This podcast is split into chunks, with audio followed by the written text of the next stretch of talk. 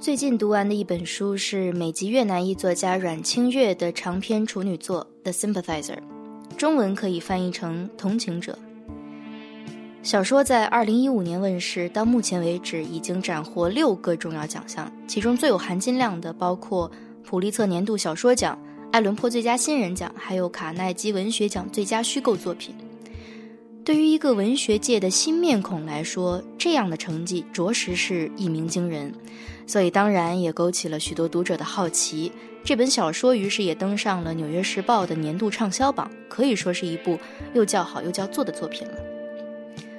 我读这本小说开头部分的时候，正好在旅行，住在青年旅社，碰到非常投缘的室友。有一天晚上，大家聊到各自的阅读趣味，我说我最近在啃一本英文小说，对面下铺的妹子就让我讲剧情给她听。小说主人公是一个活得非常边缘的人，他的父亲是一个法国神父，母亲是一个越南女佣，他不只是个东西方的混血儿，还是个私生子。所以从出生开始就是世人眼中的杂种。一九七五年，越共游击队，也就是北越军占领南越首都西贡，美军大撤退，主人公就跟着他的南越长官逃难到了美国。明面上他是一个沦为难民、流落异国的南越军人，而私底下他其实一直都是个北越间谍。这样的身份一旦暴露，就是不可饶恕的背叛，所以他的生活每一天都如履薄冰，惊心动魄。这个从头到尾都无名无姓的主人公，可能是我读过的小说里最孤独的一个角色吧。虽然他看上去既属于这边又属于那边，但实际上哪边都没有他的容身之处。小说讲的主要就是他到美国之后的经历和遭遇。我正跟对面下铺的妹子聊着这个人物，我的上铺大姐姐突然插了一句：“哎，你们两个为什么会关心这种世界上只有极少数人会经历的事情呢？”上铺大姐姐这样问啊，我觉得有一个潜台词，就是说你们这辈子都不会碰上小说主人公所经历的事情的，你们身边的人应该也不会，所以为什么？要花这个时间去读一本跟你们的生活完全扯不上关系的小说呢？其实这个问题让我联想到了整个时代在当下的焦虑。人们更愿意去读教科书、读工具书，尤其是那种在封面和封底上就已经向你许诺好了的，读完本书你将获得巴拉巴拉。把注意力投资在这些书上面，被普遍认为是更划算的选择，因为他们的目标也相对明确，会指出现实生活中存在的某个问题，然后围绕这个问题为读者提供解决方案。所以这类书瞄准的是人类对捷径的渴望。这就好比很多人在大学时代疯狂逃课，只有划重点的那节课才会去听。但是文学和这种工具书。刚好是反着的，他根本就不划重点。虽然出版社可能会在营销的过程中强行画一些重点，就像我在最开头说的那样，列一列他获过的奖啊，介绍一下他已经上了畅销榜啊。前者是正面激励，意思是看了这本书，你又有了给自己长脸的谈资；后者是反面激将，意思是那么多人都在看，你再不看就落伍了。但这种营销重点和内容本身，是一点关系也没有的。文学不提供捷径，文学其实就是想让你迷路。每部作品都是一个迷宫，每个读者都可以找到不一样的出路。所以说，一千个人眼中有一千个哈姆雷特嘛。和其他文学题材相比，我觉得小说，尤其是长篇小说，是难度系数最高的一种迷宫。如果非要说他可以许诺什么，那就是他可以许诺你一场孤身一人的探险。实际上，这和生活的本质是一样的。电影《一代宗师》里有一句台词，我觉得很经典：“见自己，见天地，见众生。”所以我今天想借用这三个角度来认真的回答一下商铺大姐姐的那个问题：我们为什么？会关心这种世界上只有极少数人会经历的事情，或者换个更精简的问法：我们为什么要读小说。三个角度里面，相对来说最实用的就是见自己，而这件事情也分为两层，一层是已知的自己，一层是未知的自己。遇见已知的自己，讲的是小说所提供的代入感。恰如一部叫《历史系男生》的话剧里的一段台词：“阅读最美妙的时刻，就是当你读到某种你以为只有自己才能体会到的思想、感受、思维方式，发现与作者产生了共鸣，而你跟他从未谋面，他说不定都已经去世很多年了，但这感觉就像是……”书中伸出了一只手，和你的手紧紧的握在一起。代入感其实更多的发生在情感层面，而不是发生在经历层面。也就是说，我们不一定要和小说中的角色有一模一样的遭遇，却仍然可能体会到极为相似的感受，并且借这样的机会整理归纳自身。而遇见未知的自己，其实是阅读小说更有价值的一个层面。人的性格都是经验锻造的，经验越丰富，性格越独特。我相信，人类是本能的想要逃离平庸的。而如果我们和世界上百分之九十九的人每天过一样的生活，思考一样的吃喝拉撒睡的问题，我们就会和百分之九十九的人没有任何差别。要打破这一种惯性的轨迹，就需要。在我们的日常生活中增加一些算得上是异常值的经验，去做一些以前从来没做过的事情。阅读小说就是这样一种模拟经验，它像是一个培养皿，把你逼到各种从来没有去过的地方，让你体会到生命的苦涩和挣扎。我们的性格往往就是在这些左右为难的瞬间里悄悄成长。《同情者》这部作品被誉为战争小说的新经典，是间谍、讽刺和历史小说的巧妙融合。说真的，我此前从来没接触过这些领域和题材的小说，而我也是读完了之后查资料才知道，阮清月写这本小说花了十七年，然后又花了三年的时间才完成出版，所以这是部二十年磨一剑的作品，字里行间的确能感受到一种厚重。于是我也跟着剧情发展，不得不去思考很多很深沉的命题，其中一个就是生死。我觉得阮清月在小说里专门设置了一个角色来集中探讨这个命题，他的名字叫做 Bon，是主人公从小玩到大的把兄弟，同时也是一个南越的军人。在小说刚开始，他们跟着美军乘着直升机从西贡撤退的时候，Bon 的妻子和他唯一的年幼的儿子。被流弹击中，死在了他的怀里。这真的是一个被命运所抛弃的男人，他同时被剥夺了生活中的所有身份。随着妻子、儿子的离世，他不再是丈夫，不再是父亲。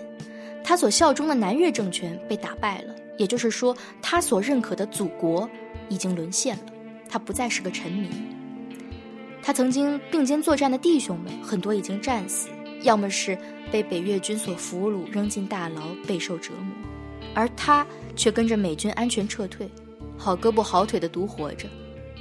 他觉得自己也不再是个合格的军人。伴随着身份被剥夺，随之而来的就是意义的丧失。这种状态，就跟行尸走肉差不多了。所以。当将军终于提出一个激进而冒险的复国计划时，本毫不犹豫就提出要成为一名敢死队员。主人公当然不能眼睁睁看着自己的把兄弟送命，就去劝阻说：“这根本就是一个自杀任务啊！”棒不动声色的回答说：“活着也是一场自杀任务啊。”主人公说：“你疯了吧？”棒说。明明找不到活着的意义，还非要活着，那才是疯了。主人公朝棒吼：“你这不是白白的去死吗？”然后棒就吼了回来：“我为了什么去死？我想死，是因为活在如今这个世界上，根本没有一件事情值得我为之而死。如果有一件事值得你去死，那你就找到了一个活下来的理由。这是我整本小说里最喜欢的一段，非常富有哲思，让我想到了一句很多年前我读到过，但是却似懂非懂的论断。那是法国哲学家加缪说的。真正严肃的哲学问题只有一个：自杀。生与死的拷问是和每个人都密切相关的。通过这本小说，有这样一个机会去思考、去设想，自己愿意怎样活着，怎样死去，是会选择苟活，还是选择牺牲？我相信，这些对所有读者来说都是独一无二的，见自己。即使现在给不出来一个答案，经由小说引入的拷问，也会在我们的生活里默默蛰伏。或许，直到某一天，就会应了作家王尔德的那句话：“正是你自主选择的书，决定了你无从选择时的人生。”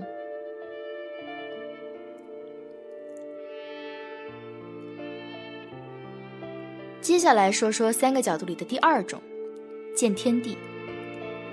对于《同情者》这部作品来说，见天地尤其体现在去理解小说最想要处理的时代命题。往小了说，这是一个关于越南的故事。其实主人公的人设本身已经包含了很多隐喻。他是法国神父和越南女佣的私生子，指向的是法国在越南殖民的历史。主人公后来成为了南越军人和北越间谍。代表着越南的分裂和南北两越的形成，而主人公曾接受美国的资助，得以赴美留学。南越战败时，也和美军一起从西贡撤退，暗示的是美国对越南问题的介入，对南越政府的扶持，以及越战的扩大化和结束。碰巧，这还是一个无名无姓的主人公。或许作者想暗示的是，他代表了每一个。从那个年代过来的越南人，而小说的剧情主要都在美国开展，书写的是越南难民在新大陆的共同记忆。在美国，越战是一个被恒常讨论的里程碑式历史事件，更有无数的文艺作品，尤其是好莱坞大片儿去抢夺、去定义，甚至是去扭曲大众对于这段历史的认知和记忆。作者阮清月在接受采访时毫不客气地说：“美国只关心自己的感受，美国人也是这样。他们的记忆通过某种方式把越战当成了一场美国的战争。讽刺的是，美国明明是一九七五年的战败方，却抢到了书写历史的主动权。”在越战中有超过五万八千名美军丧生，确实令人心痛。但很少有人知道，美国的介入导致南北越加起来死了三百多万人，战时以及战后还死了三百万老挝人和柬埔寨人。美国利用自己强大的文化产业，塑造了银幕上即使惨败也仍然是明星的美国大兵，同时也成功将越南边缘化。这些叙事。是越南裔的阮清月所无法认同的。阮清月希望通过这本小说来提供一个新的审视越战的角度。他在采访中说：“许多越南裔的美国艺术家和作家都在做类似的事，让美国人明白，越南是一个国家，而不是一场战争。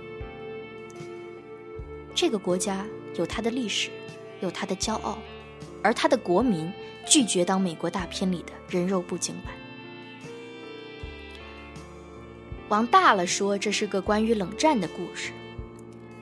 二战结束后，世界划分为以美国为首的西方集团和以苏联为首的东方集团，开始了长达半世纪的全球冷战。越南战争仅仅是意识形态争夺的过程中表现出来的一场局部热战。在主人公的人设中，无处不体现着东西方的矛盾与冲撞。来自西方的父亲，来自东方的母亲，从血统就注定了他这一生的挣扎。即使后来流落在西方国家生活，仍然在为东方阵营从事地下活动。他自称是个有着双重心智的男人。书中有一句主人公独白是这么说的：“一个杂种的唯一解药，就是要选定一个立场。”但从全书来看，主人公宁愿当一辈子的杂种，也不愿意站队。而这就要说到小说的语言风格了。我上一次读到某本充满着刻薄话的小说，还是毛姆的《月亮和六便士》。然而和阮清月的刻薄比起来，毛姆简直是温文尔雅、彬彬有礼了。最开始的几章写美军从西贡撤退，满满的全是仓皇和狼狈。而当主人公抵达美国之后，他的所见所闻里句句都在揭穿西方的愚蠢和荒谬。而我作为一个东方读者，又曾经在西方接受教育，在读这本小说的过程中，无数次被阮清月的刻薄所逗笑。在某一章里，主人公遭遇了一个非常典型的美国人，无知而且自大，认为世界上的所有国家都需要向美利坚这座灯塔看齐。一谈到神秘的东方，这种人就会习惯性的表现出一种怜悯。一种居高临下的慈悲，认为那是需要被美利坚这个世界警察拯救的地方。作者像是创作滑稽剧一样，通过塑造这类角色来对西方的自以为是进行啪啪打脸。但作者的这份刻薄，并没有偏袒任何一方。小说进行到后半段，主人公回到了由北越统一的越南。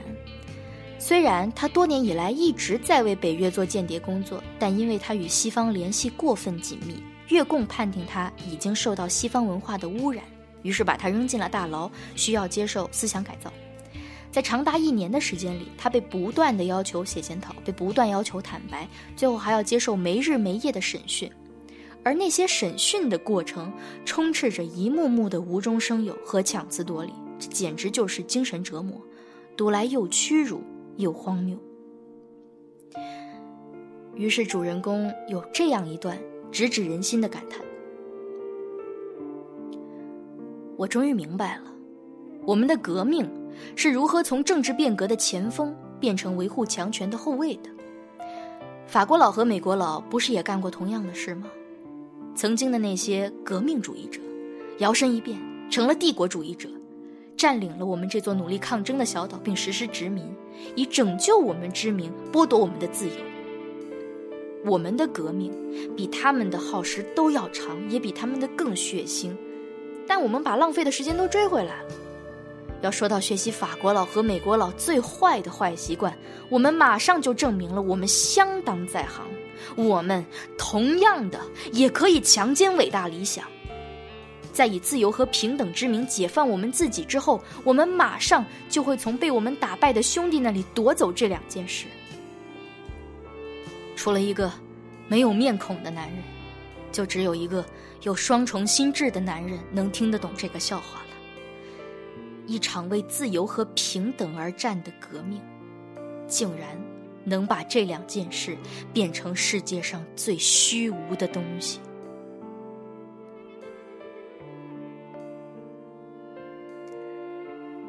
我相信这本小说想让我们见的就是这样一番天地。那个年代所谓的势不两立的东方和西方，在本质上其实是一样的，没有一个阵营能许诺给你真正的自由和平等，因为自由和平等高于一切，绝不是通过别人的施舍得来的。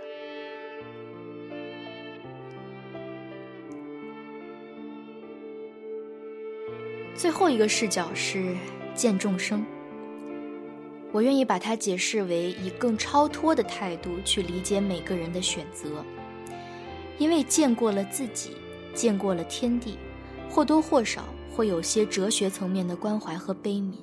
无论是对小说中的人物，或者是从书堆里抬起头来看现实生活中的人，想必会因此多出一份共情的能力。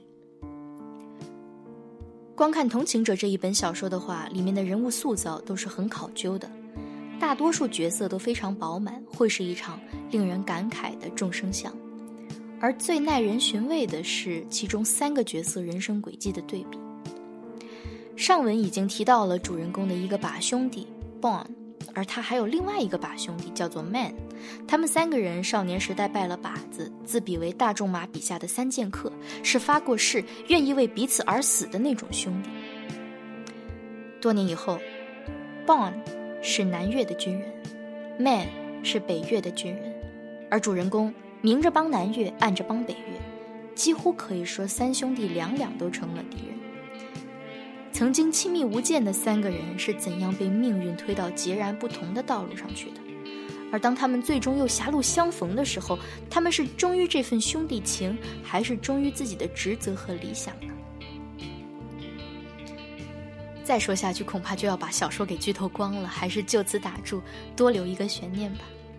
据我所知，这本小说的中文版权已经被上海译文出版社购买了，听说今年年底会和中文读者见面。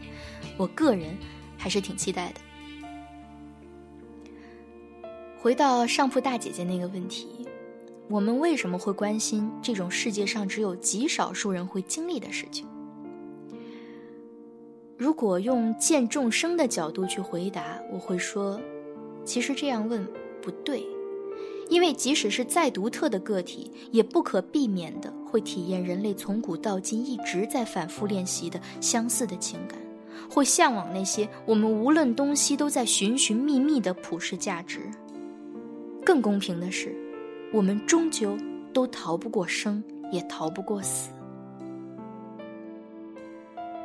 我猜，一个真正见过众生的人，终究会像《同情者》里的主人公那样，发展出一套双重心智。在他眼中。我们每一个人类个体生命的起承转合，是同等的弥足珍贵，也是同等的微不足道。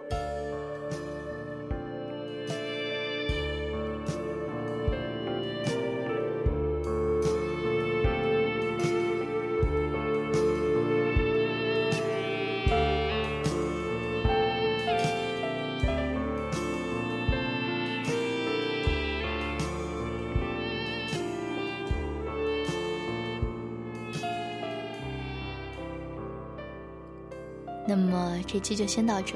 这里是 F 小姐的私人播客，而我想成为一个有趣的妞。我会在这用尽量有趣的方式谈论人文历史，希望把更多的好书和好电影介绍给大家。每月至少更新一次，欢迎锁定收听，也欢迎你们把这期节目和这档播客告诉更多的人，让这些好书和好电影找到更多的知音，以及。网易云音乐已经开通了主播打赏功能，在手机客户端升级到最新版本就可以使用。如果你在我的播客里获得过思考和启发，如果你想听到我制作更多用心的节目，欢迎用真金白银的方式来支持。每一分你花的钱，都是在为你想要的世界投票。我们下期见。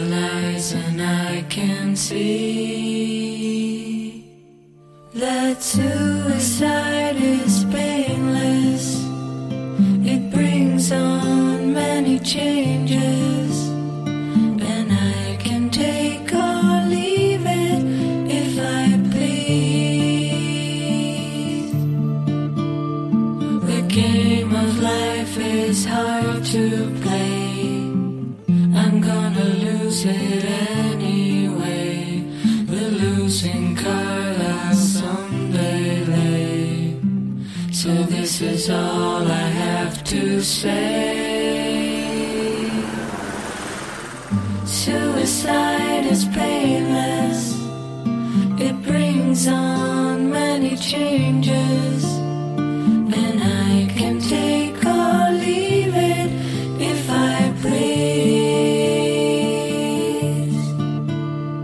The sword of time will pierce our skins. It doesn't hurt